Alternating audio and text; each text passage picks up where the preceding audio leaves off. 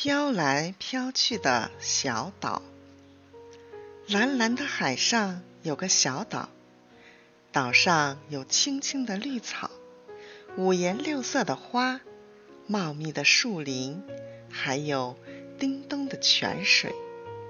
不过，这个小岛很害羞，不愿意跟人来往，总是在海上飘来飘去。有一天，在小岛睡着的时候，来了一条船，船上跳下来一群人，他们又叫又跳，把花揪下来，把草地踩得乱七八糟，还弄脏了清清的泉水。小岛很生气，立刻飘走了。那些家伙吓得叫起来：“救命啊！”周围全是海水，怎么怎么回家呀？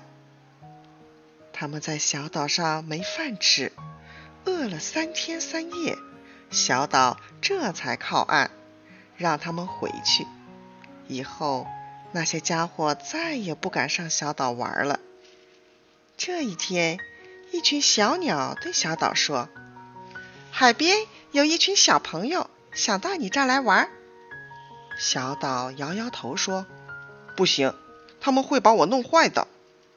鸟们听了都笑了起来，哈哈，不会的，他们可是好孩子，你快跟他们交朋友吧。小岛想了想说：“好吧，我试试看。”小岛就向海边飘过去。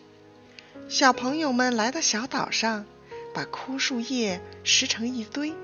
把小岛打扫得干干净净，还给花浇了水，把泉水边的泥巴铲掉，小岛变得更美丽了。